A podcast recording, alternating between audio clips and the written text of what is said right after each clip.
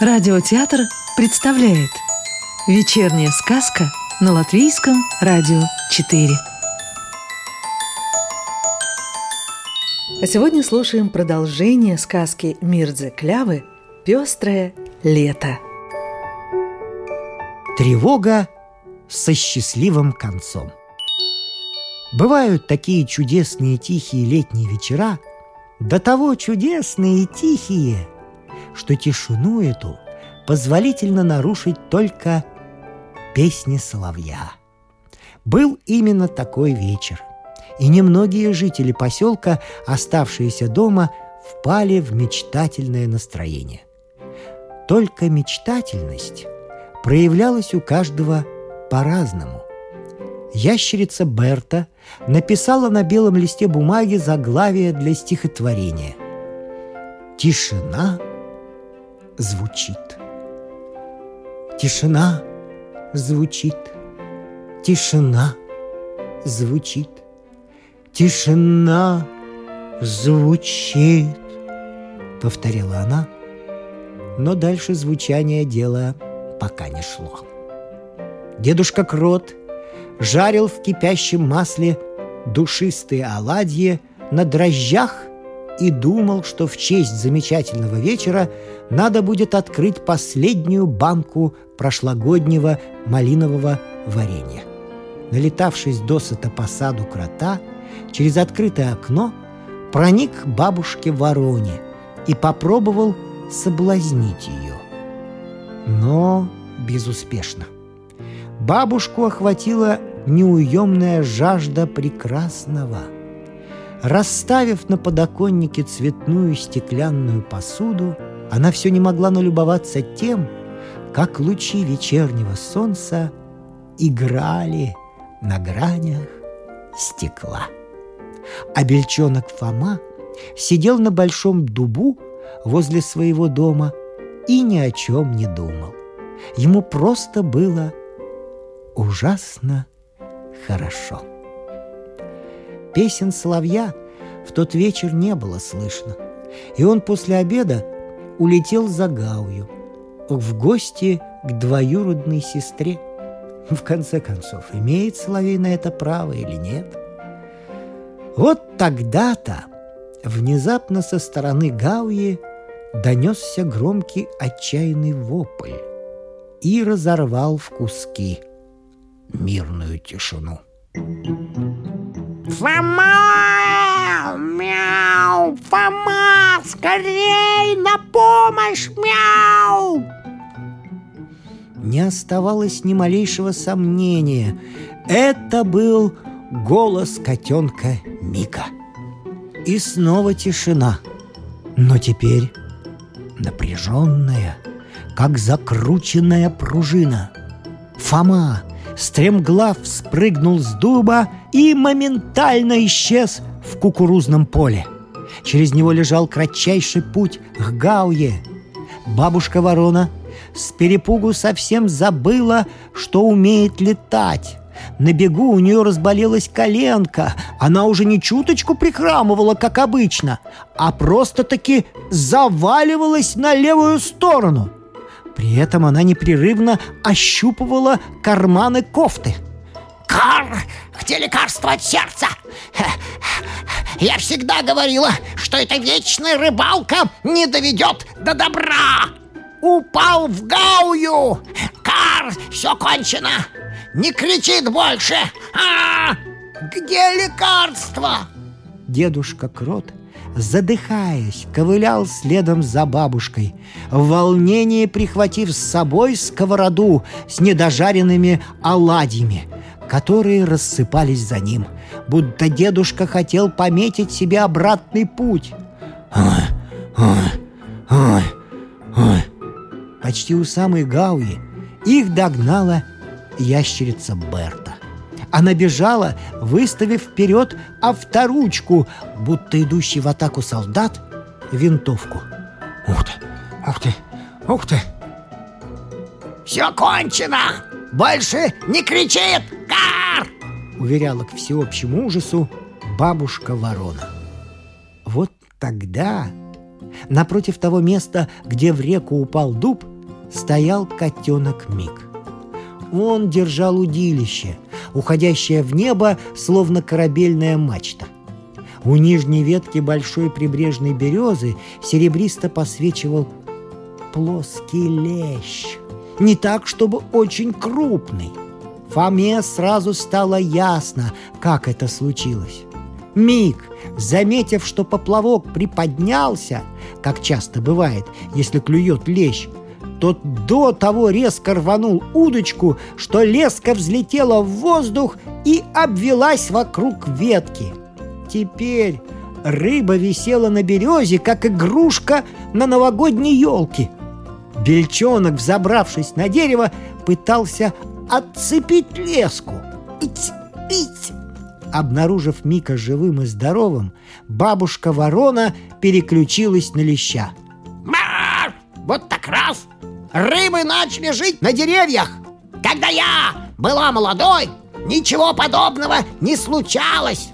Но, Мик, разве из-за этого стоило так ужасно кар кричать? Мяу! Мик в первый раз поймал рыбу, и поэтому, конечно, кричать стоило, защищал друга Фома. Фома прав, подтвердил дедушка Крот. Никто не возражал. Мяу! Лечь клюнул только потому, что я сюда бросил большую клетку. Я знаю, что варю, гордо заявил котенок Мик. Тем временем Соловей вернулся из гостей и, устроившись в кусте черемухи, завел свою прекрасную, никогда не надоедающую песню. У Инорыня Лягушонок Варис перекинул через плечо ремень, к которому были прилажены три жестяных банки, взял с полки сачок для ловли насекомых и вышел из дома. На ходу банки болтались и стукались друг от друга, наполняя звоном тихий вечер.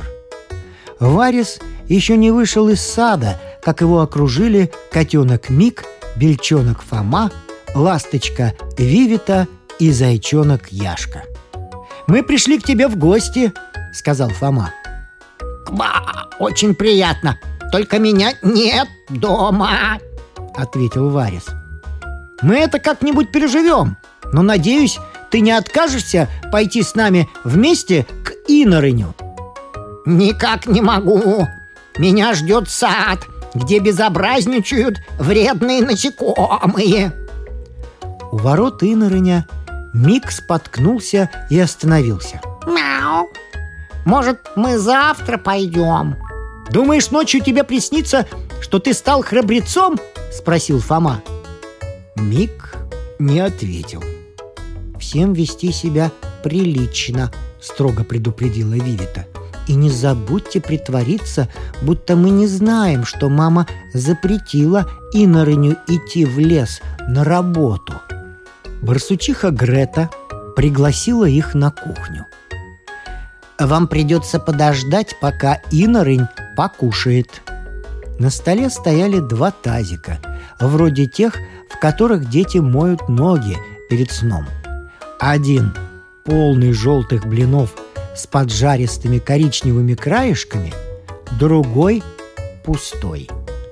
Барсучиха Грета взяла блин, положила его на дощечку для резки мяса, осторожно отрезала хрустящие краюшки и положила их на тарелку инорыню. Обрезанный блин она бросила в пустой таз. «Мой инорынь очень разборчив в еде», — пояснила Грета свои действия. Было заметно, что и поджаристых корочек барсучонку не хочется. «А мы сегодня так наработались в лесу, что по пол каравая съели», — сказал Фома, подмигнув Мику. Мяу. «Ага, и по литру молока, мяу, выпили каждый», — добавил Мик. «В лесу совсем другой воздух, просто-таки целебный», убежденно произнес Яшка и покосился в сторону Вивиты. А Грета, зная себе, кромсает блины. Инорынь неохотно через силу ест. Вивите показалось, что маме Инорыня уже достаточно рассказано про то, как хорошо в лесу, и поэтому она, собравшись с духом, выпалила. Мы пришли договориться на завтра. В шесть зайдем за Инронем и пойдем вместе в лес на работу. Грета сердито швырнула нож и вилку на стол. «Кто вас прислал? Я сразу подумала, что явились неспроста. Мой ребенок никуда не пойдет!» «Но мама!» Не смело вступил Инорень. «Молчи!» — оборвала его Грета. Вивита вскочила на ноги, пытаясь сообразить, что сказать. Ничего не придумав, она слово в слово повторила, что слышала вчера от своей мамы. «Эти барсуки ведь не живут, а прозябают!» И сообразив, что так говорить было нельзя, громко всхлипнула и прибавила. «Извините, что испортила вам хорошее настроение». Потом без оглядки выскочила за дверь. Когда в комнате остались только Грета и Инорынь, Барсучиха выкрикнула. «Хорошее настроение? Я не помню, когда у меня в последний раз было хорошее настроение!» В двери тихо вошел отец Инорыня, лесной рабочий барсук Рудис. И устало, прислонившись спиной к косяку, остановился. «Мама, пусти меня со всеми вместе в лес!» Просил Инорень. «Ни за что! Они только за этим и ходят, чтобы моего собственного ребенка настроить против меня!» «Неправда!» — сказал Инорин. «Мам, нам самим надо жить иначе!» «Ну, Инорин, чтоб ты завтра же был в лесу!» — проговорил барсук Рудис. «Ох! Ох! Ох! Ох!» — простонала Грета. Инорин радостно подпрыгнул. Буду вовремя!» «Да, да, да!» Медленно произнес барсук Рудис. Сказку читал актер Рижского русского театра имени Чехова Вадим Гроссман. А продолжение нашей сказки слушайте завтра.